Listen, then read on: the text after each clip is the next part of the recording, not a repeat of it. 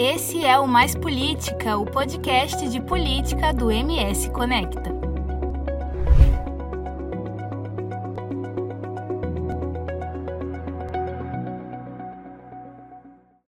Olá pessoal, meu nome é Wendel Reis e esse é o podcast Mais Política, uma parceria do MS Conecta, Investiga MS e Parque Office.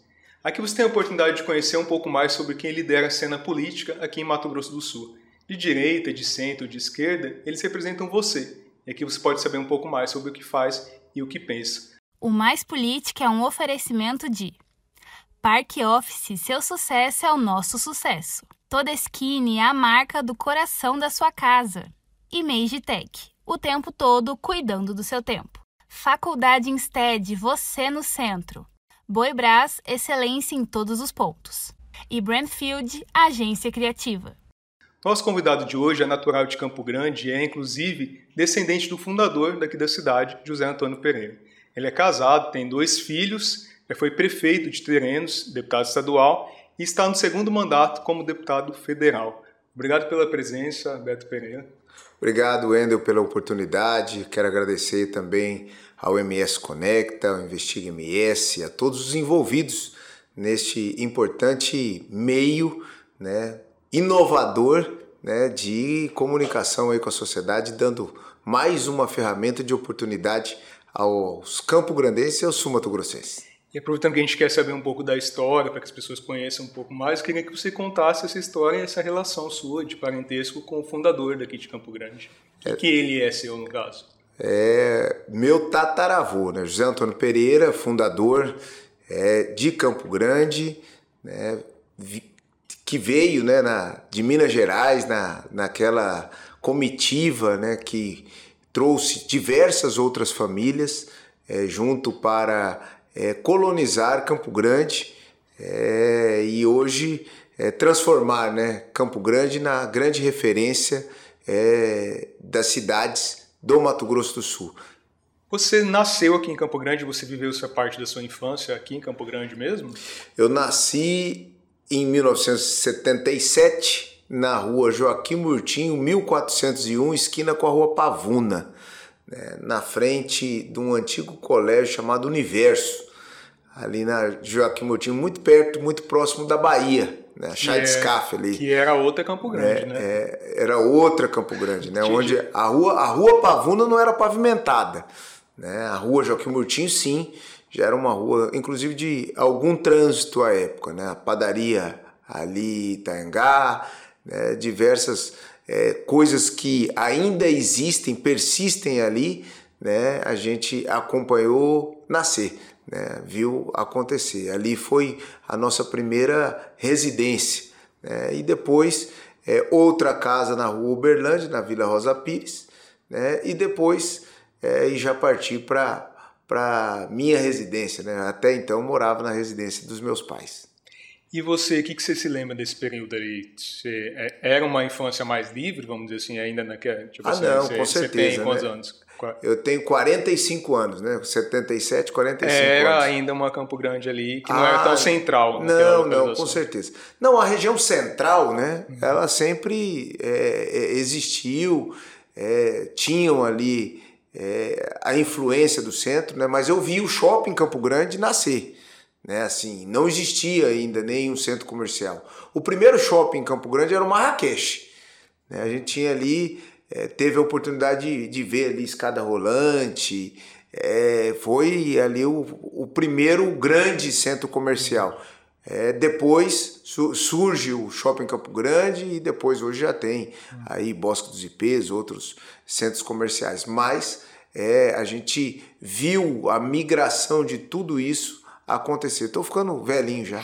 Você, você tem mais irmãos? Quantos, quantos são? Somos eu e o Gustavo, né? Gustavo. o meu irmão é, que, que temos é, de pai e mãe, e meu pai tem uma filha também chamada Marina, que é minha irmã só por parte de pai. Uhum. E como que, que você se recorda desse período aí de infância ali? Você, você já ia aproveitando para emendar a pergunta agora, pensando nesse Beto Pereira lá da infância, Você enxerga algum traço que já tinha deste Beto Pereira que veio se tornar político? Assim, existia estudei, algo eu dessa estudei, personalidade? É, é, assim, eu fui, eu fui criado, nasci em berço político. Né? Meu pai foi vereador em 72, foi eleito deputado ainda pelo Mato Grosso Uno em 74, depois foi deputado federal, depois deputado estadual novamente, é, secretário de Estado, presidente da Enersul né, à época, senador da República. Então eu acompanhei isso por lado da minha família paterna. E do lado da minha família materna, eu também tive é, uma influência política é, que estava enraizada em terrenos, né, com a minha, com o meu avô Alonso Nostório de Rezende. É, então, tanto o Rezende quanto o Pereira tinham linhagens dos fundadores, né, porque os Rezende também vieram juntos com o Zé Antônio Pereira, né, quando da colonização de Campo Grande. Vieram, foram famílias que vieram juntas. Né? Umas se erradicaram em terrenos que tudo era Campo Grande, tudo era Nioaque. Né? Então nós temos que entender isso, tudo era Nioaque. Alguns distrito aqui no caso. É, alguns foram para Terenos e outros vieram para Campo Grande. Né? E houve ali uma, uma divisão né? assim, de, de localidades de instalação. E depois houve aí essa, essa junção. A gente é, é, teve essa influência dentro de casa e isso, claro, que em todo momento me influenciou. Eu me recordo de um caso que é, em é, 80. Peraí, deixa eu só voltar aqui a minha. 84, quando das eleições diretas, né, as primeiras eleições diretas, né, a gente é, já discutia política. Eu tinha aí meus sete anos de idade, no colégio. Depois veio a Constituição de 88. Em 1990 foi a primeira eleição pós redemocratização no país. E aí teve aquela, aquela é, quantidade numerosa de candidatos. A Fife Domingos, Mário Covas, Brizola, Collor, Lula, Ulisses Guimarães. Eu vou lembrar dessa história que eu estava né? no pré então, e a gente votou numa eleição lá. E eu vou deixar essa falar, questão. No colégio que eu estudava, que era o Pequenópolis, que depois se tornou São Bento, houve a eleição. E cada um é, é, pôde fazer a escolha de que comitê tocar.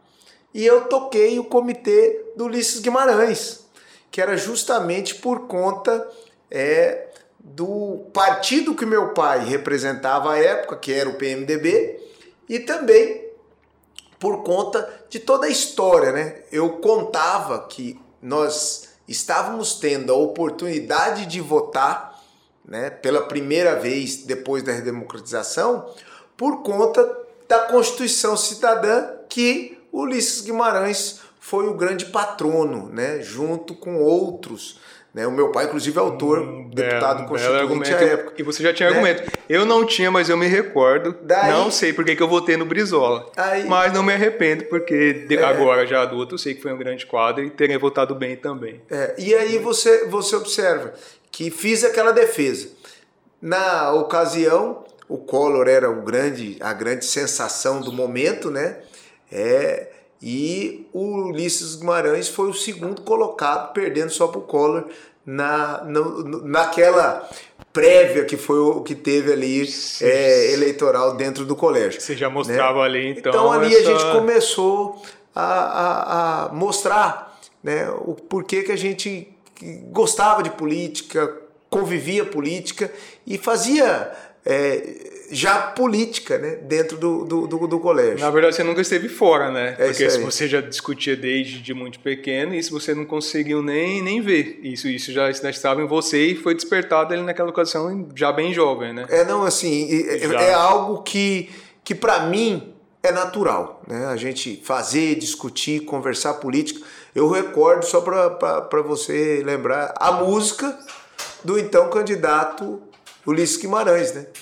que era a música do Bote fé no velhinho, o velhinho é demais, bote fé no velhinho, ele sabe o que faz, vai mudar o Brasil do Iapoca Chuí e acabar com a malandragem que tem por aí. Marcou até hoje. Até recorda. hoje.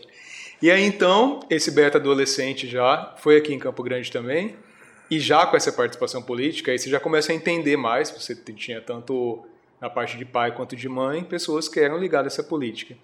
Nessa parte de adolescência, você já começou a ter a certeza de que era o que você queria? E como que foi assim essa adolescência? Você chegou a ter período de rebeldia da adolescência ou você foi um adolescente Não, tranquilo? Wendel, eu, eu sempre tive, assim, eu, eu sempre tive assim muita é,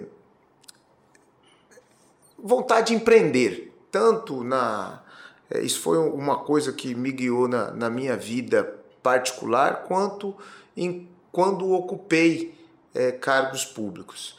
É, e eu tinha sempre muito precocidade. Né? Eu buscava é, empreender de forma muito prematura. E assim foi.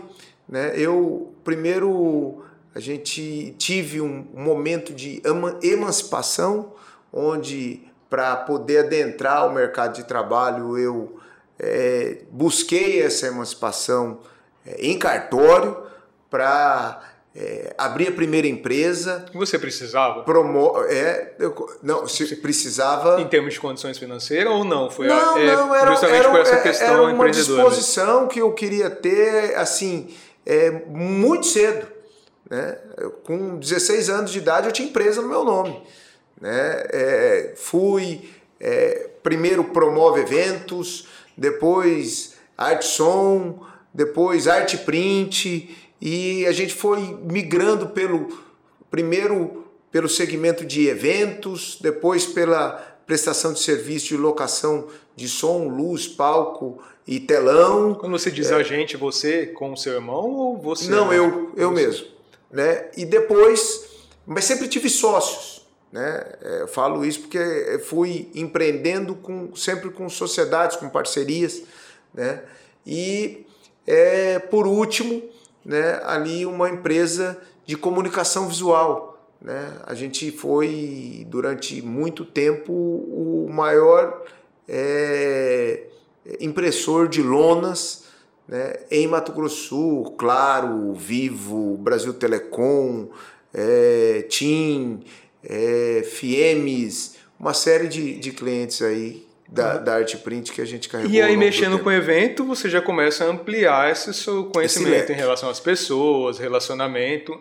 A partir disso, então, você começa a despertar em você esse interesse. Quando que desperta, eu queria saber agora, essa sua, esse seu interesse de ser, seu pai já era eu não sei se ele era nesse período que você era mais jovem ali, ele era deputado. Uhum.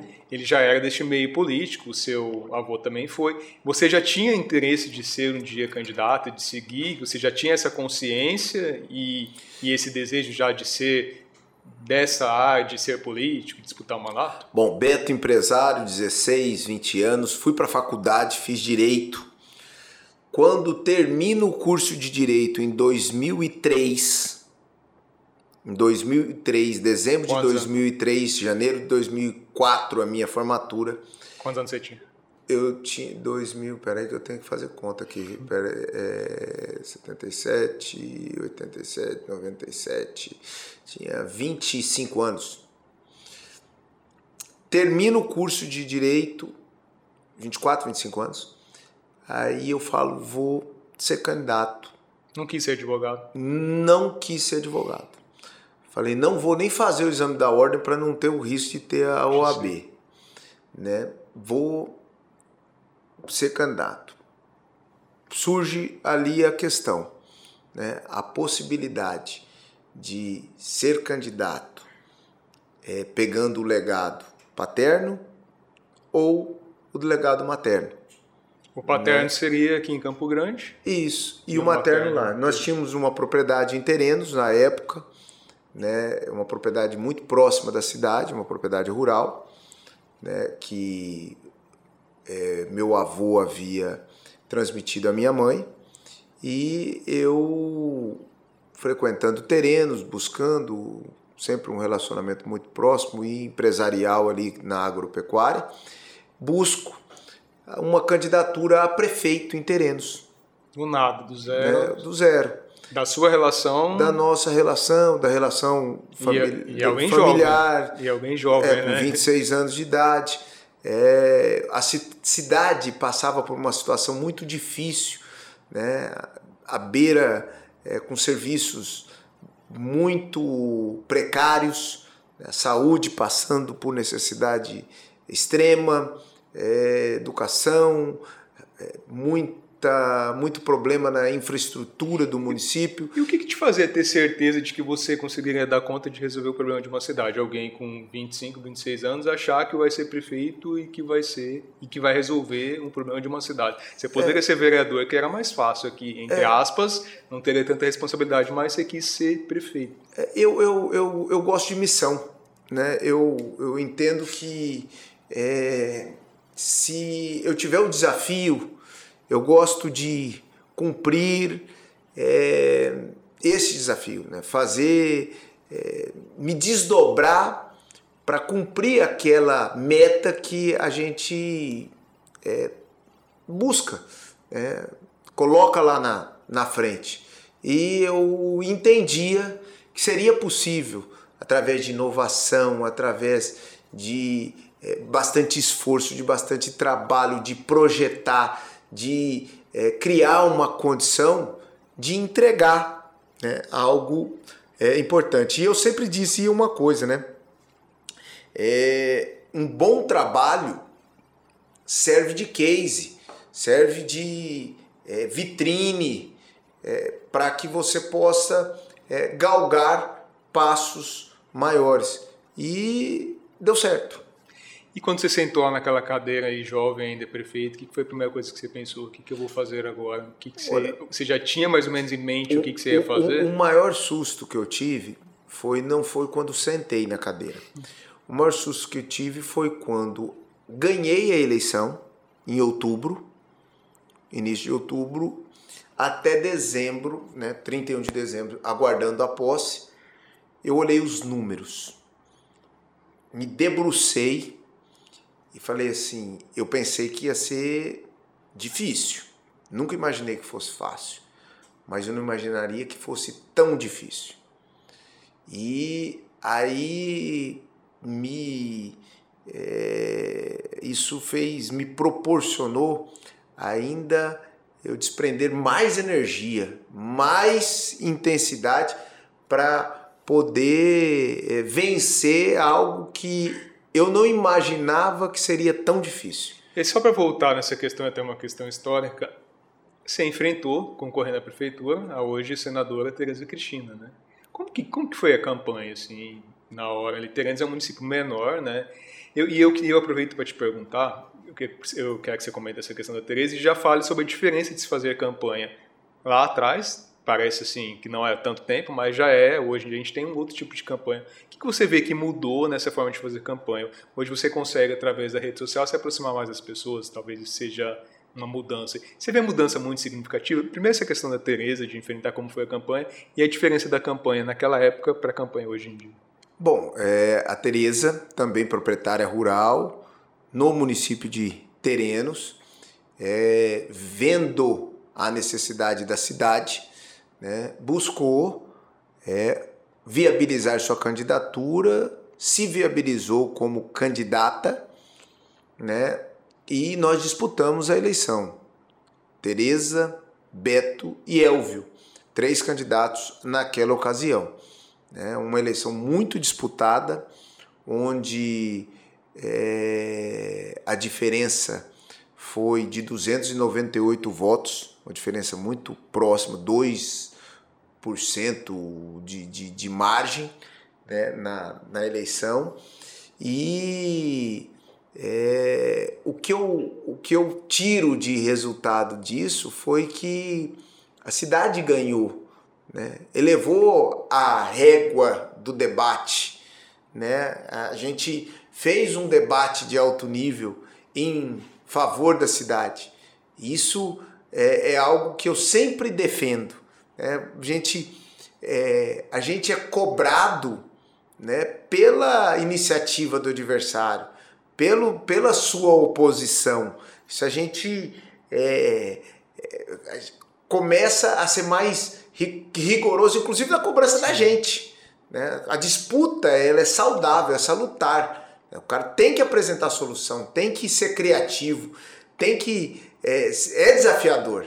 Então a Teresa e eu é, contribuímos para o pleito de Terenos. É um, um pleito talvez histórico.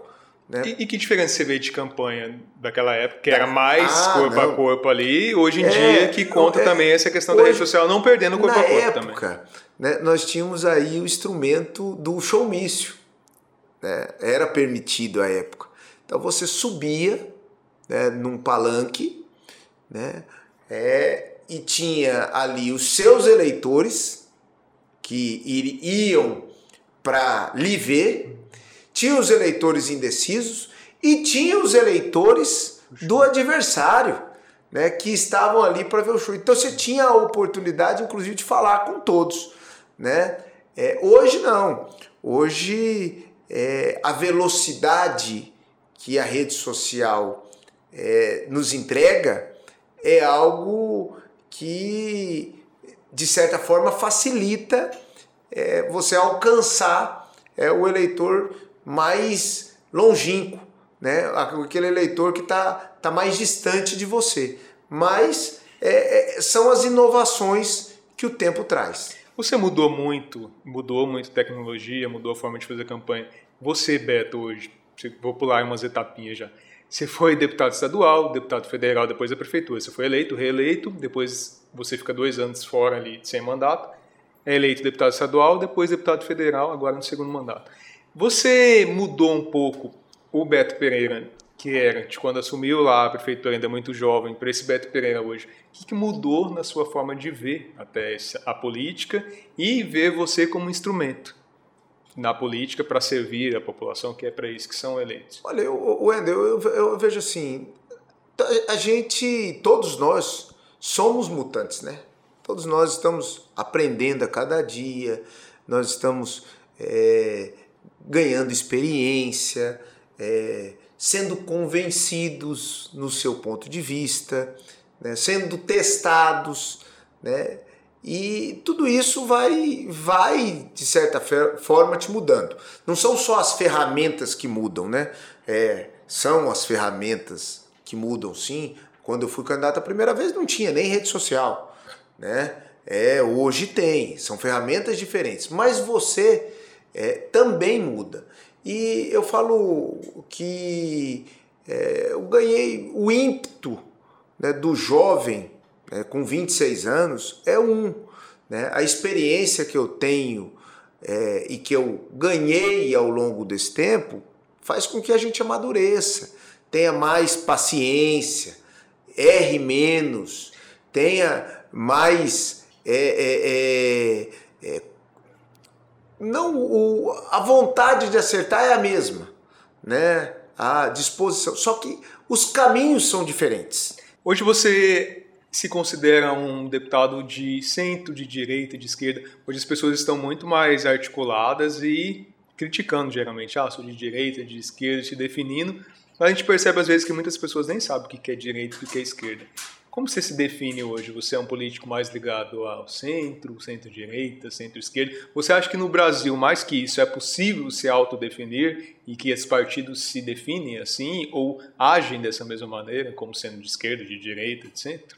Olha, eu sou um político que acho que o equilíbrio deve ser algo norteador para qualquer homem público. Bom senso Acho que são palavras que precisam ser sempre evidenciadas.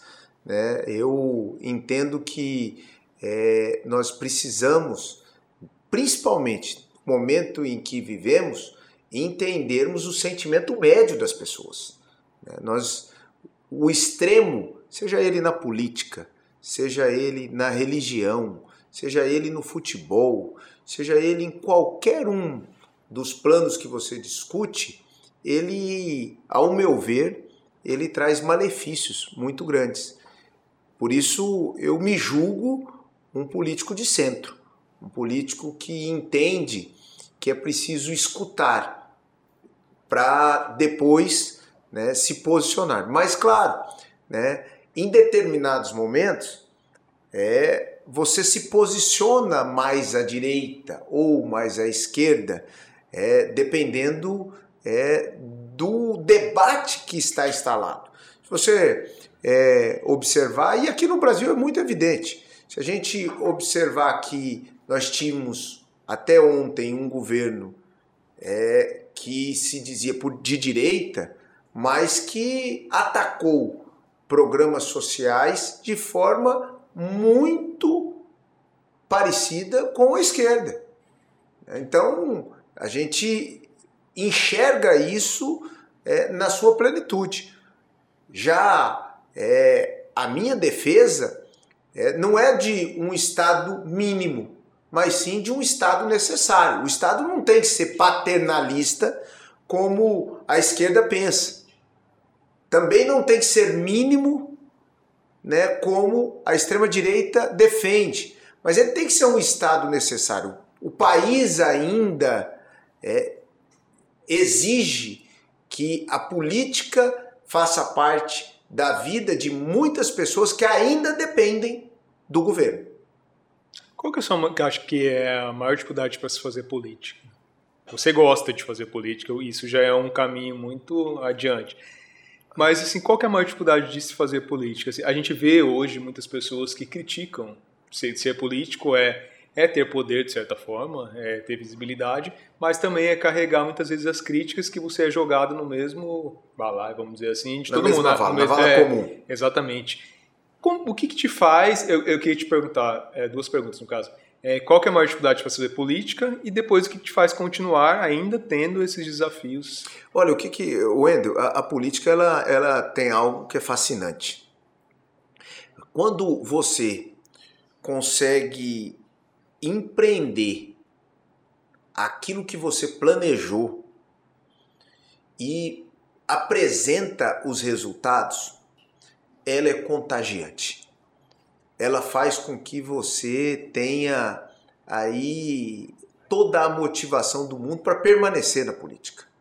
É possível sim você através de políticas públicas você transformar a vida das pessoas sem uma, a menor demagogia, né? Você é, consegue é, enxergar progresso, desenvolvimento, é, qualidade de vida, bem-estar, né? É, saúde. Você consegue enxergar tudo isso através de ações políticas. E isso é gratificante. Isso é, é, é um combustível para a pessoa permanecer na política duramente criticada, como você disse, é, com uma pressão muito grande por parte da sociedade, mas você consegue é, vislumbrar bons caminhos é, com otimismo, é, com reconhecimento por parte de grande parcela da sociedade. Você fala com tanta paixão que você quase que anula a minha próxima pergunta, mas Vamos que eu lá. vou fazer. Se você algum dia já pensou em deixar a vida política, já passou pela sua cabeça, ah, não nenhum. quero mais, cansei. De jeito nenhum. Né? Eu, eu, eu, entendo que é, a missão ainda não foi cumprida. Né? Nós temos um, um, uma missão dentro é, da, da vida política do Estado de Mato Grosso do Sul que está ainda é, na sua metade. Né? É, espero que tenha a possibilidade de dar outros passos, conseguir é, empreender mais para é, contribuir e concluir né, essa missão. Qual foi a maior dificuldade que você já passou, assim, o momento mais difícil, o maior desafio da sua vida política até agora? Wendel, o maior desafio é você entender que na política existe uma velocidade que não é a velocidade que você é, tem de pensamento. Né? As realizações, elas não acompanham a velocidade do seu sonho, da sua intenção, da sua disposição, né? Você precisa é, saber equilibrar, né? equalizar essas duas vertentes. Então isso é um, é um grande desafio para qualquer político. E talvez, né, é o que faz muita gente desistir. Ah, eu tive um mandato de vereador, não consegui fazer nada, tal, porque tal, desisti, né? Ou é, um mandato de deputado ou até um mandato de prefeito, né? Que você é, tem tantos anseios, tantas vontades, tanta é, disposição e você se frustra. É, mas é, é possível. Só que a velocidade, a intensidade, a força que você imprime no público, ela tem que ser é, muito intensa para você ter algum tipo de realização feita. Você fala muito em realização, até você respondeu agora para mim sobre essa questão de da diferença que tem do, da sua vontade e até da como que eu posso dizer assim do tempo da máquina pública, né? E você já foi executivo no começo da sua vida política e hoje você é legislativo. O que que te atrai mais assim? O que, que você você se sente mais realizado onde? No legislativo, provavelmente você se sente também, porque você hoje é deputado federal, mas você gosta mais de qual? Do legislativo ou do executivo? Eu, eu acredito que. Aliás, não acredito, tenho certeza que eu gosto mais do executivo.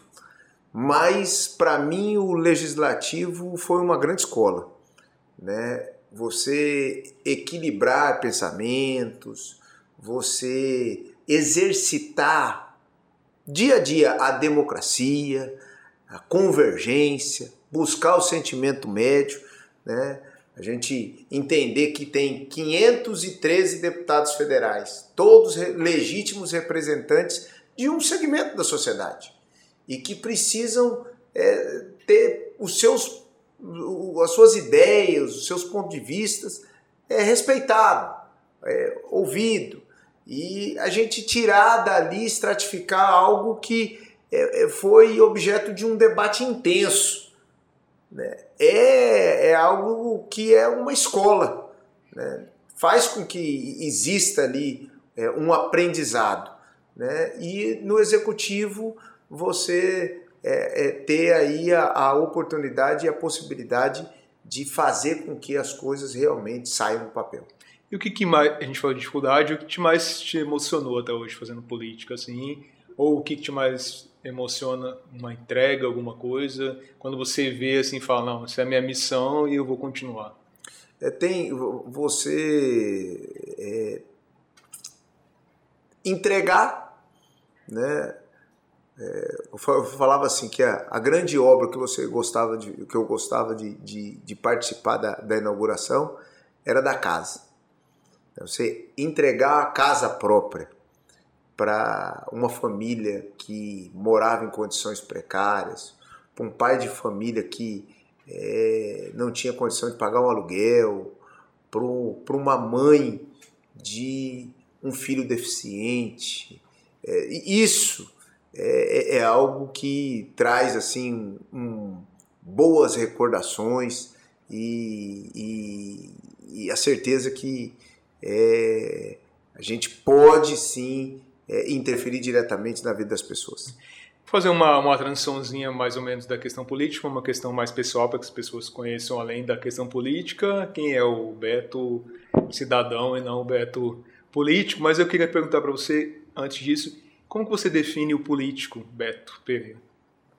Olha, o Beto é um, é um cidadão comum, trabalhador, né, que assim, é incansável, ansioso, que gosta de estar presente, participando ativamente de tudo que acontece, é, que se que cobra muito da sua equipe, que é, busca sempre é, entregar o melhor, né? É, se prepara, gosta é, de, de entrar é, num debate muito bem preparado, muito bem calçado. Né? Esse é o Beto.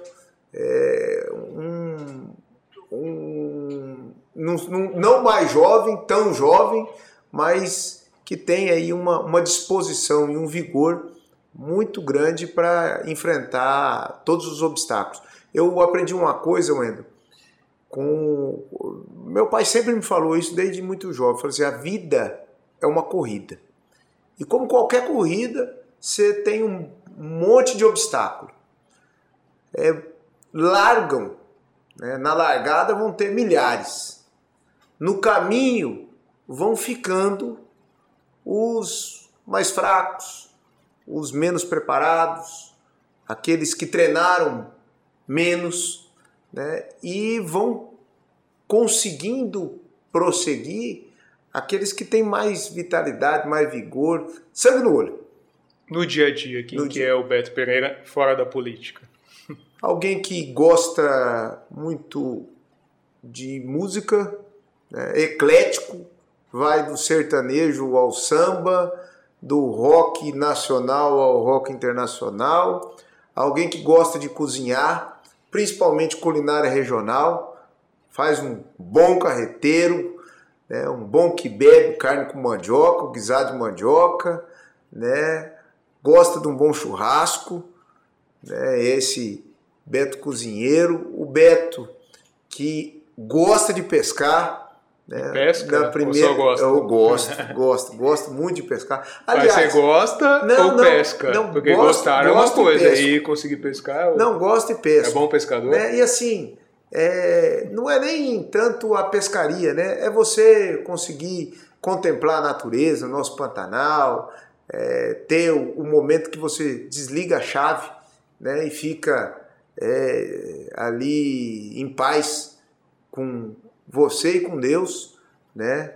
É alguém que gosta muito da família, sou muito preso ainda a, aos meus laços familiares, meus pais, né?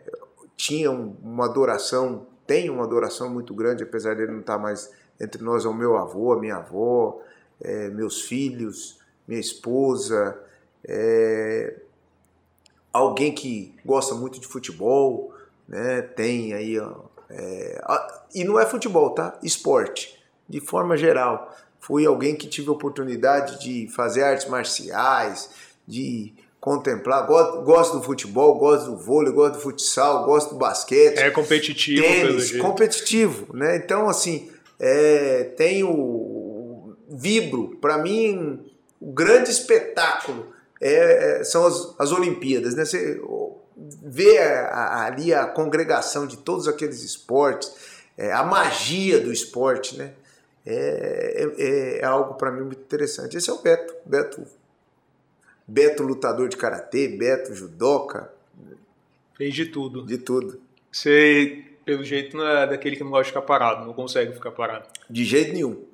Falo, tô cansado, cansado, cansado, cansado, vou descansar com dois dias. Eu falo assim, agora já tô pronto de novo para voltar. E qual que é a maior qualidade que você acha desse Beto? É, é o Beto perseverante, é o Beto trabalhador, é o Beto dedicado, é o Beto que é, não, não tem medo né, de desafio. Esse é o Beto, que não tem medo de desafio. Um defeito, algo que você precisa melhorar? Defeito, algo. Talvez ansiedade, talvez um pouco de teimosia. Tem alguns defeitos aí, né? Ninguém é perfeito. A gente sempre precisa melhorar, né? Um ídolo, alguém que você pudesse citar como alguém que você se, se inspira, admira. Um ídolo. Meu pai. Por que você considera ele um ídolo? Ah, é, é um, um exemplo, assim, né? Tanto é, na vida é, particular, né? Um, um, um, pai que foi muito zeloso com os filhos, atencioso, preocupado. É, com pouco tempo ele sempre é, se esforçava em, em é, transmitir né? conhecimento, transmitir é, caráter, transmitir assim, para nós mensagens que norteariam a nossa vida, né? E, também né, transmitiu muito do que eu aprendi de política, né? É, da essência. Né? Tanto ele quanto meu avô formaram a, a minha cognição política. Né? É, e sempre de uma forma é, muito é, incisiva, mas assim, é, nunca é, deixando a gente debater. Penso muito diferente do meu pai, diversos temas. A gente sempre se enfrentou. Né? Mas isso para mim foi importante. Um aprendizado. Né? O, a gente sempre se enfrentou. Ah, não é assim, não, essa eu acho que está errado. É assim, e vai até que sai um denominador. Mas é, é, é, é, E de vez em quando emburra, viu? Emburra um para um lado e outro para o outro, e daqui, daqui a pouco desemburra. E você passa esse mesmo cuidado que, você, que o seu pai teve, que seu avô também, para o seu filho? Você tenta ser esse pai para o seu filho da mesma forma que eu, seu pai foi para você? Você consegue ter tempo para isso? Eu não, hum, eu até queria, viu? Mas igual meu pai, meu pai é advogado de profissão. Mas meu pai tinha que ser professor. A profissão dele não era advogado. A profissão dele seria professor. Ele é alguém que é, tem uma didática é, que é impressionante. Então, Consegue é, transmitir o conhecimento. É, ele, isso. Porque é, é, é, você tem que ter uma paciência, uma didática. Se você ser professor, tem que ter uma, uma, uma forma é, de abordagem, de é, persuasão, tem, tem toda uma vocação que está aí é, inserida. Alguém que você admira na política? Uma pessoa que você admira? Era o, ali quando, quando eu te falei, meu pai, né? É, mas tem outras pessoas que é, eu admiro ou no discurso, né? Ou na, na ação, né? Por exemplo, se a gente for admirar alguém é, no, no discurso ali eu posso falar, eu vi Agripino Maia falar, vi que são pessoas que me, me inspiram, vi Arthur Virgílio falar, é, pessoas que têm um, um, uma, um, talento de oratória muito grande. É, se você observar que é, alguém que teve uma, uma, é, uma demonstração de é, estadista é, Fernando Henrique Cardoso, você observar que as condições que o país possuía antes do, do, Fernando Henrique e as condições que ele criou durante é, os oito anos que foi presidente é, para o país. Muita gente até nem lembra mais, porque hoje as pessoas falam aí a inflação é, é, é, a previsão de inflação vai ser de 6, 7%, nós tínhamos inflação de 70%, de 80% ao mês. É, e, e, hoje nós estamos discutindo 7, 8% ao ano. Né? Mas são coisas que, que, que inspiram a gente. E claro, né, se você observar é, quem foi o grande realizador de sonhos né, para o país, Juscelino Kubitschek. Alguém que falou aqui nós vamos fazer é, a nossa capital, né? Nós vamos trazer a indústria automobilística para o país. Você é alguém de muitas ideias? Ah, sim, de muito. Né? Não tenho medo de pensar e de formatar essas ideias. Eu vou aproveitar, vou sair um pouco desse campo mais pessoal e vou para uma questão que me veio agora, que você é pré-candidato, você tem interesse, já demonstrou, ainda vai ser uma questão que vai ser discutida no partido, em ser candidato a prefeita, que você tem interesse, essa intenção. O que você imagina dentro dessa construção? Eu imagino que você, por ser alguém que pensa, como você disse, gosta bastante de pensar projetos, gosta muito de fazer e é alguém que não para você já está pensando nesses projetos, eu já, já é algo que você, quando deita lá, fica pensando. E quando eu chegar na prefeitura da capital, que tem toda essa relação familiar com seu tataravô, você já pensa nisso? Você falou que você é ansioso, né? Eu imagino que você, a sua cabeça deve funcionar no mandato e já pensando lá na frente quando você realmente vai tentar ser o pré-candidato. Eu sempre digo uma coisa, Wendy, vai bastante é, é, ao encontro do que você estava comentando. É, não é ganhar uma eleição. Ganhar uma eleição é, é uma etapa, né? mas fazer uma grande gestão realizadora é concluir aquilo que você idealizou. Que quando você sai candidato, você apresenta um escopo de ideias, participa do debate e tem todo esse conteúdo avaliado pela sociedade. O que, que você idealiza para Campo Grande, você que é alguém que nasceu aqui? Não, Campo Grande é uma cidade é, que sempre teve, enquanto eu ainda jovem e depois enquanto prefeito, acompanhando, né, era presidente da Somasul, acompanhava os 79 municípios do estado de Mato Grosso do Sul, tanto nas ideias inovadoras, nas questões é, é, de números, né? A gente participava efetivamente da vida dos 79 municípios é, com ações. A gente via em Campo Grande todo um, um protagonismo, né? era um berço, um celeiro de ideias, de inovações, de experiências, de cases de sucesso.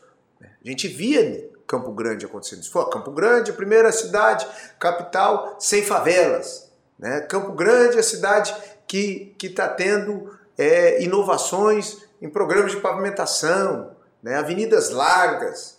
E depois a gente vê uma Campo Grande que talvez há 12, 15 anos começa a ter um, um descompasso daquilo que anteriormente era. Porque Campo Grande teve grandes prefeitos, Levi Dias, né? um prefeito que deixou história, né? É, que é, era visionário.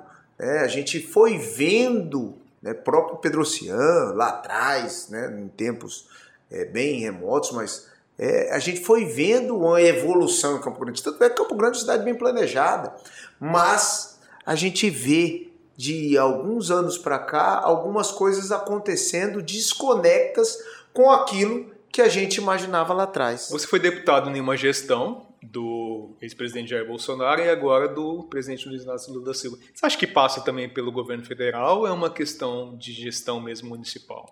Não, não, eu, eu, eu faço, não faço conexão do que está acontecendo no Campo Grande com o que está acontecendo no governo federal. Eu é... digo por causa da dependência de recursos. Não, até. não. Campo Grande, Campo Grande é, chegou a ter 25% do tudo que se arrecadava de CMS, cota parte dos municípios para a capital. Hoje, Campo Grande tem 13% de cota parte por conta da perda da sua atividade econômica perante as demais outras unidades municipais do nosso estado. Mas tem um outro dado que é mais preocupante. Quando o Campo Grande tinha 24, 25% do ICMS do estado de Mato Grosso do Sul, a receita própria de Campo Grande era é, maior, receita própria ICMI, é, IPTU, ISS, é, ITB, era maior do que as transferências, que são isso, o ICMS, o FPM. Né? E hoje, as transferências são, são maiores do que a receita própria. Então, nós estamos tendo um verdadeiro desequilíbrio nas finanças do município de Campo Grande. Sem falar no aumento significativo das despesas permanentes. Né? Hoje, o que se gasta com a folha de pagamento em Campo Grande, descobriram recentemente que é, 900 milhões a mais foram gastos numa folha paralela, folha secreta, a Câmara assim está chamando, né, de, de pessoal que corre em paralelo. Você já pensou o que, que são 900 milhões em obras em Campo Grande durante um ano? Né? O que, que isso transforma? É um desafio grande você, né? você mudar algo então, que está indo de um jeito, como você me disse, um tempo que, que se desenvolvia. Você disse que houve uma estagnação. E você não é um desafio muito grande? Não, não. Aqui tem que ter coragem para fazer os enfrentamentos necessários. Né? Nós vamos é, é, fazer o debate e apresentar soluções. Né? Soluções que passam por inovações, soluções que passam por tecnologia, é, soluções que passam pelo debate, por escutar e soluções que passam principalmente né, por um ordenamento corajoso daquilo que se faz necessário fazer. Né? Tem que discutir o valor do contrato? Tem. E tem que repactuar isso sim. Agora, isso tem que ter compromisso para fazer, tem que ter coragem para fazer. A minha próxima pergunta aqui é sobre um sonho. Ser prefeito de Campo Grande talvez seja hoje o seu sonho mais próximo? Eu quero contribuir com Campo Grande. Eu acredito que posso contribuir é, sendo prefeito dessa cidade. Cidade que nasci, cidade que conheço, cidade que cresci e cidade que eu vejo um potencial gigantesco, né, de ter assim um, um protagonismo é, restabelecido. Né? Acho que nós é, estamos passando por uma situação é, muito é, assim equilibrada do Estado. Né? A gente consegue enxergar que o Estado de Mato Grosso do Sul dá sinais de liderar né, uma agenda desenvolvimentista, recebendo investimentos, gozando de muitos recursos para é, é, obras de infraestrutura, tendo uma condição de quase pleno emprego. Né? A gente vai observando todos os indicadores do Estado e vai vendo que existe todo é, um cenário preparado para termos novamente um protagonismo da nossa capital. Né? Campo Grande está na contramão daquilo que está sendo história no Mato Grosso do Sul. Então a gente começou essa conversa falando sobre infância, passamos por toda a adolescência, prefeitura, deputado estadual, federal. Eu quero pular lá para frente para a gente encerrar. Quando você tiver mais velho, tal como seu pai que encerrou a carreira política, não é mais político, que que você quer enxergar, o que você pretende enxergar da história política do Beto Pereira e história de vida até? Eu sempre me esforcei, né, para que onde eu passasse pudesse dar de mim o melhor. E ter por parte da população é, reconhecimento de algo que foi plantado e colhido junto com eles. Eu quero, quando findar da vida, né, ter justamente o nome lembrado, né, não por alguém que participou da política, mas por alguém que contribuiu com a política do Estado, com a política da, da nossa capital. E eu entendo que é, nós podemos contribuir ainda muito né, para ter é, é, o nome é, lembrado como alguém que fez história junto com a política e a história do Mato Grosso Sul.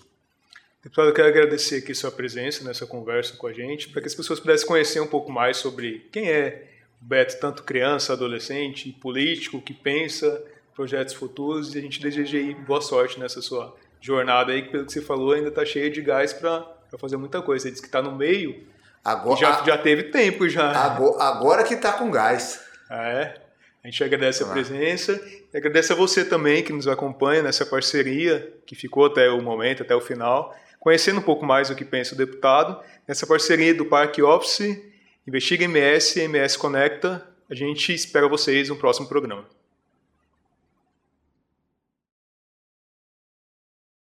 O Mais Política é um oferecimento de Parque Office, seu sucesso é o nosso sucesso. Toda Skin é a marca do coração da sua casa. E Tech, o tempo todo cuidando do seu tempo. Faculdade Instead, você no centro. Boibras, excelência em todos os pontos. E Brandfield, agência criativa.